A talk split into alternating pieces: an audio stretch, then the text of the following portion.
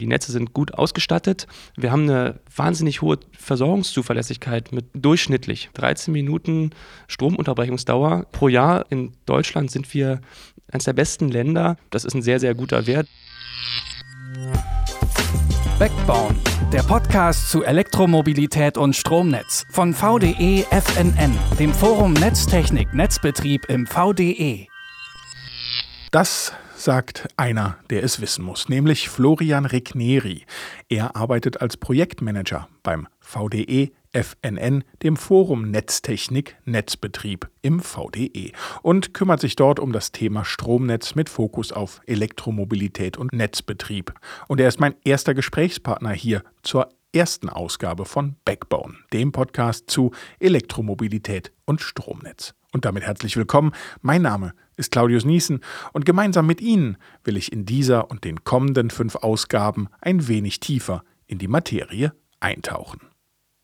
Mittlerweile denken immer mehr Autofahrer über den Kauf eines E-Autos nach. Da liegt es doch auf der Hand, Herrn Regneri erst einmal zu fragen, ob der Strom überhaupt für alle reicht.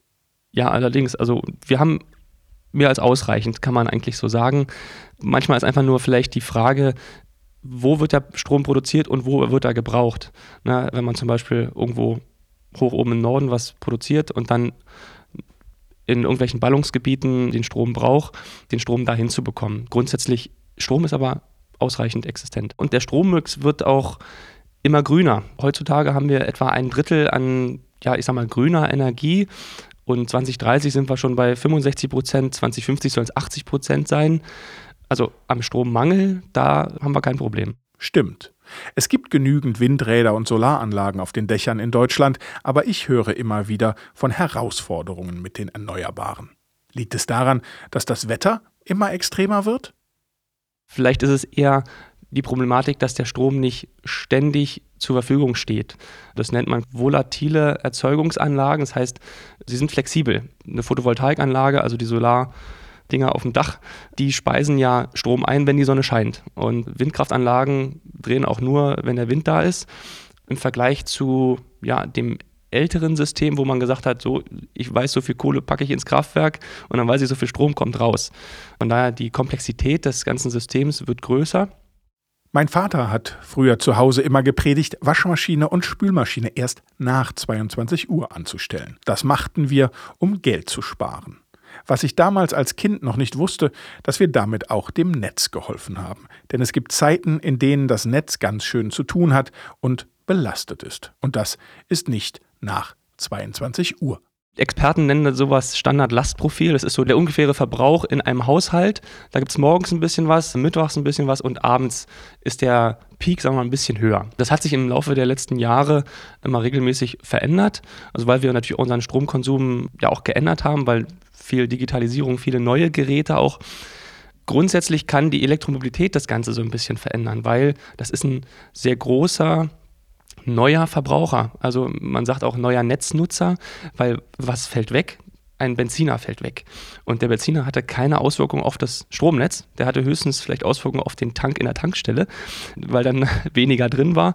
Und das Elektroauto kommt quasi dazu und nimmt den Strom aus dem Stromnetz. Um mal eine Zahl zu nennen, wenn man einen Normalladevorgang mit 22.000 Watt nimmt und ein Elektroauto damit lädt, ja, das ist schon etwas gehobenere Klasse, muss man dazu sagen, könnte man dazu gleichzeitig 4.400 Smartphones laden. Und das ist natürlich schon eine gewisse ja, Erhöhung des, äh, des Bedarfs an Energie und sowas kann sich natürlich auch auf dieses Standardlastprofil auswirken. Die Herausforderung ist also vorauszusehen, zu welcher Zeit wie viele E-Autos wieder an die Ladestation angeschlossen werden, oder? Es muss ja schließlich zu jeder Zeit genug Strom da sein. Dieses Voraussehen, ja, das wäre das Optimum. Äh, das ist tatsächlich aber gar nicht mal so einfach. Also mal klar, man kann natürlich schauen, wann kommt so ein Nutzer üblicherweise nach Hause und kann dann darauf das Netz auslegen. Diese Vorhersage ist aber sehr, sehr ungenau, ne? weil wir sind ja doch immer noch Individuen und äh, fahren dann los, wenn wir dann mal ins Kino wollen und das machen wir halt nicht jeden Tag. Interessant. Und wie wäre eine mögliche Lösung? Wenn man sich zum Beispiel zu Hause angeschlossen hat an die Ladestation, kann man das auch über einen gewissen Zeitraum strecken oder auch später laden. Und somit kann man dann die Planung machen. Man muss nicht im Vorhinein schauen, wann kommt das Auto. Das machen auch diverse Förderprojekte. Die testen gerade sowas auch mit intelligenten Stromnetzen. Wie kann man sozusagen mit der Intelligenz des Stromnetzes auch arbeiten und auch so eine Lösung finden. Das Ziel ist es also, dass zu einem bestimmten Punkt das Auto fertig geladen ist, aber dass das Auto oder die Ladestation sich selber überlegen, wann genau dafür der richtige Zeitpunkt ist? Hauptsache, am nächsten Morgen, wenn ich losfahren will, ist die Batterie aufgeladen? Genau, also der Kunde, der muss einfach in diesem ganzen System berücksichtigt werden, weil der möchte eigentlich nur Auto fahren den interessiert eigentlich nicht, wann stecke ich jetzt mein Auto in die Ladesäule und ist es denn rechtzeitig voll und muss ich jetzt vielleicht nachts so aufstehen und den Ladeknopf drücken. Am Ende will er morgens aufstehen, Auto soll bereitstehen und genug Kilometer im Tank sein. Das weiß die Branche und im Endeffekt wichtig, dass der Kunde so wenig wie möglich merkt. Und das ist auch das Ziel und meiner Meinung nach wird das auch so kommen. Ich gebe zu, schon bevor die kleine orange Lampe bei der Tankreserve überhaupt anspringt, stehe ich am liebsten schon wieder an der Zapfsäule. Da bin ich ein echter Schisser. Auch bei den E-Autos habe ich jetzt schon mehrfach von der deutschen Reichweitenangst gelesen. Also dem Angstgefühl, dass man zu wenig Power im Tank hat. Ich würde also auch beim E-Auto abends gleich anschließen. Glauben Sie, es ist notwendig, uns diese Angst ein wenig auszutreiben? Also ehrlich gesagt, wenn ich ein Auto habe und einen halben Tank voll mit Benzin habe, dann fahre ich ja auch nicht am Ende des Tages zur Tankstelle und mache das Ding voll, nur für den Fall der Fälle, dass ich eine weitere Strecke fahre. Das ist so ein bisschen, ich sag mal, nicht ein Trugschluss, aber abgesehen davon werden die Batterien ja auch perspektivisch immer größer, immer größer. Erste Batterien kommen mit 100 Kilowattstunden, also die Dimensionen, die werden viel, viel größer und die Reichweitenangst, ja, die wird kleiner. Also da bin ich ja guter Dinge man muss einfach nur aufklären und sagen, pass auf, es ist nicht mehr so wie vor ein paar Jahren, dass wir nur unsere 200 Kilometer mit dem Elektroauto fahren können. Wir sollten also vielleicht auch selbst ein wenig ruhiger und gelassener an die Sache herangehen. Im Auto heißt das für mich, ich höre meine Lieblingsmusik oder eben einen guten Podcast. Sollten Sie unseren Podcast hier bislang noch nicht abonniert haben, dann tun Sie das doch gern, egal ob über Apple Podcast, Google Podcast, Spotify oder Deezer. So entgeht Ihnen keine unserer Folgen rund um Elektromobilität und Stromnetz, womit wir auch schon wieder beim Thema wären.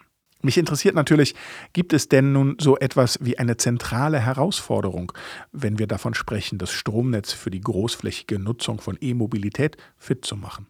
Die Herausforderung ist tatsächlich, wie können wir denn so eine Ladevorgänge vom Tag in die Nacht verschieben? Also ist es jetzt einfach so ein Spezialwecker, der einfach zwischen 23 Uhr nachts und 4 Uhr morgens automatisch klingelt und ich stehe dann auf und stecke mein Auto an? Das ist es sicherlich nicht. Es muss also eine, ja, eine intelligente Steuerung sein, die Ladevorgänge so startet, dass der Endkunde am Ende davon gar nichts merkt und dass es optimal auch zum Stromnetz passt. Und das ist jetzt halt noch die Herausforderung, wie man das umsetzt. Aber da sind wir als VDE FNN auch aktuell immer noch mittendrin in der Branchendialog. Da sprechen so viele Experten gerade mit.